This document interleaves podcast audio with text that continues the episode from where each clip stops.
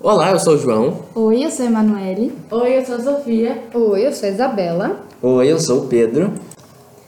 Hoje nós vamos falar sobre liberdade de expressão e como muitas vezes as pessoas confundem isso com discurso de ódio, o que acaba afetando o dia a dia das pessoas que passam por essas coisas. Isso acontece principalmente na internet, porque você meio que tá anônimo ali, então você pode falar aquilo que você quiser sem peso na consciência. É, eu acho que o anonimato é um fato que colabora muito pro discurso de ódio, porque assim, você tem o direito de se expressar, né, o nome, mas as pessoas não têm mais essa noção do a que ponto passa a não ser opinião e se torna um discurso de ódio. Eu acho que esses fatos de, de ocorrência que acontece é, aumentaram bastante, principalmente pela pandemia, né? Agora a gente está ficando muito tempo mais em casa e por isso a gente fica muito mais conectado. E também, é, falando da pandemia, é, como todo mundo foi para a internet, as pessoas começaram a produzir mais. Teve mais pessoas que começaram a ter uma carreira em rede social, coisa assim, e que com isso, como surgiu muitos, muitos tipos diferentes, o pessoal que não gosta, ao invés de não assistir, vai começar a usar discurso de ódio como opinião. Até há pouco tempo a internet era uma terra sem lei, que cada um podia fazer o que queria. E hoje em dia já mudou um pouco e as pessoas já têm como tipo, denunciar e por meio de algumas medidas conseguirem encontrar quem que foi que reproduziu esse discurso de ódio para tomar as devidas medidas. É, claro que sim, mas eu acho que ainda assim, né? A internet é um lugar muito grande, é uma rede onde acho que todo mundo tem acesso hoje. É difícil achar alguém que não esteja em nenhuma rede social e as pessoas esquecem que tem uma pessoa por trás daquilo. Então, se você for ir atrás de cada pessoa que te ofendeu, se você é uma pessoa influente que tem uma conta com bastante seguidores ou algo assim, é quase impossível achar todo mundo que prejudica o seu emocional, né? E tem muitas pessoas que trabalham com a internet e que acabam sendo sujeitas a esses comentários de discurso de ódio, porque são meio que denominadas como se fosse obrigada a escutar aquilo só porque é o meio de trabalho dela. É, as pessoas esquecem que realmente tem alguém por trás da, da câmera, não é, não é só um robô fazendo um trabalho, uma publi ou mostrando alguma coisa é alguém que tem sentimentos, é um trabalho aquilo.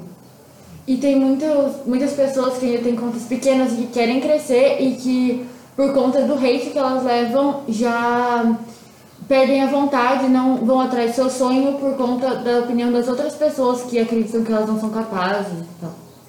E também muitas pessoas que fazem esses discursos e usam um argumento que é sua opinião, elas esquecem também que muitas as pessoas que estão produzindo, que a falou que não são robôs, as pessoas têm sim sentimentos, coisa assim.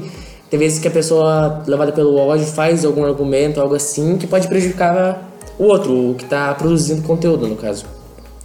É, como você disse, é, muitas pessoas usam o argumento de que é opinião, mas a gente tem que saber diferenciar a opinião crítica do discurso de ódio. Você dizer que uma pessoa é ruim no que ela faz é discurso de ódio você incentivar ela a fazer e melhorar é uma opinião crítica. Então eu acho que falta muito isso hoje na internet, principalmente para pessoas que querem crescer.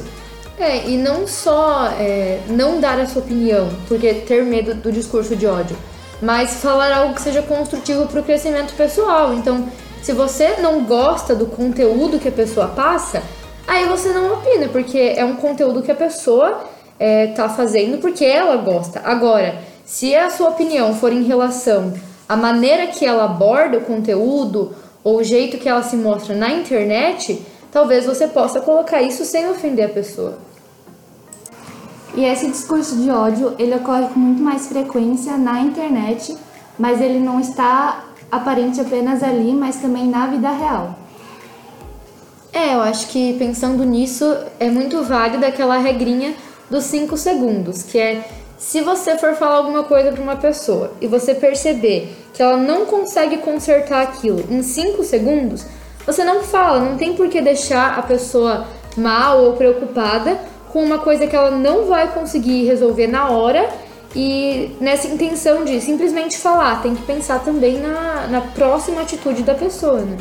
E que muitas vezes, se a pessoa ela fica com isso que eu preciso arrumar, preciso melhorar, e pode afetar o psicológico dela, porque muitas vezes é uma coisa que não tem que ela fazer no momento ou que é a longo prazo. Então, assim, se você for. A mesma coisa, se você for falar pra alguém e você não tem como melhorar, por que, que você fala? Você pode ver, tipo, críticas construtivas, tipo, ah, longo prazo, você, tipo, cuida com tal coisa e tal. Pra pessoa realmente melhorar, mas não que você tem que ser grosso ou rude com ela, falar assim, ah, tal coisa, e a pessoa vai se sentir mal por isso. Então, a gente tem que cuidar muito com as palavras também que a gente usa, pra não agredir e não machucar a pessoa.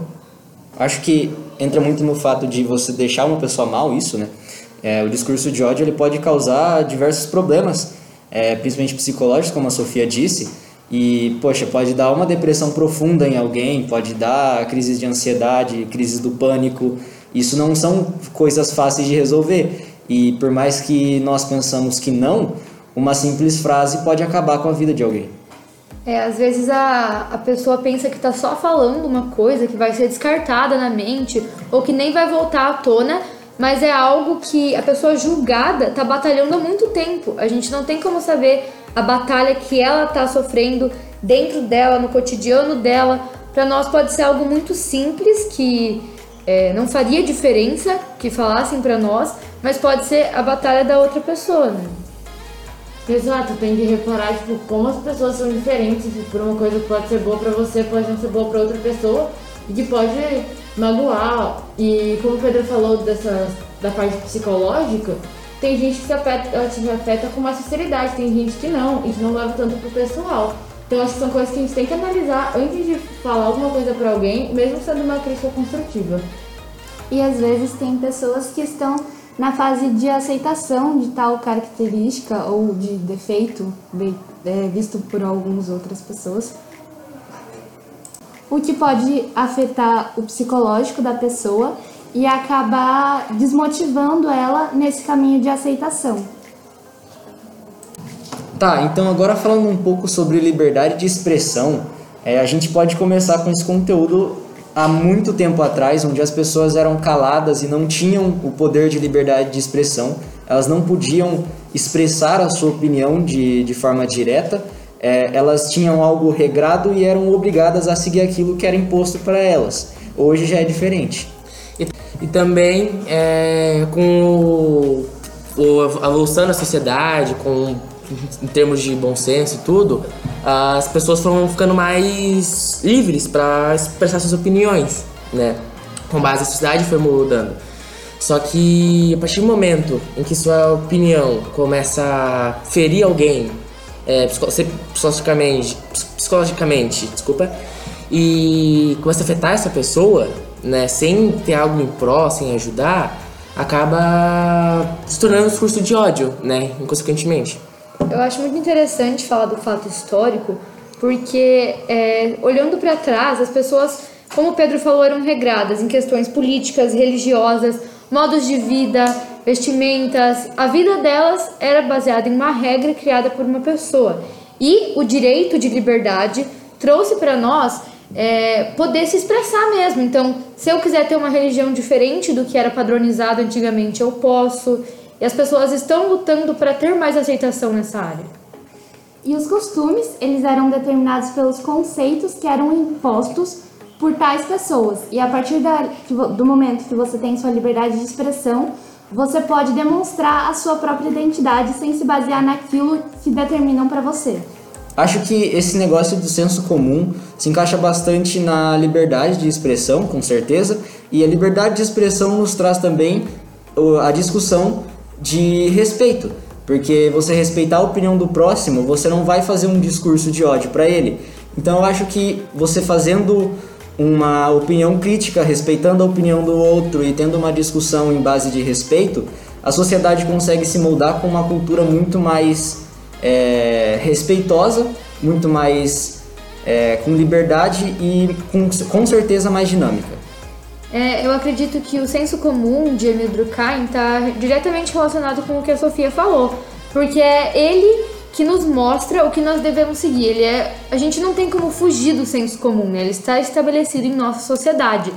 Então é a partir dele que a gente vai é, viver nossa cultura e ela vai nos moldar assim como nós moldamos ela.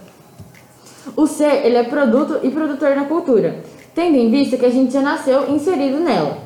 E a partir dali a gente tem a possibilidade de se moldar e melhorar a cultura e a sociedade que a gente está inserido. Bom, gente, foi isso. Espero que vocês tenham absorvido um pouco do conteúdo que a gente quis trazer para vocês e que vocês tenham entendido o tema sobre a diferença de liberdade de expressão e discurso de ódio.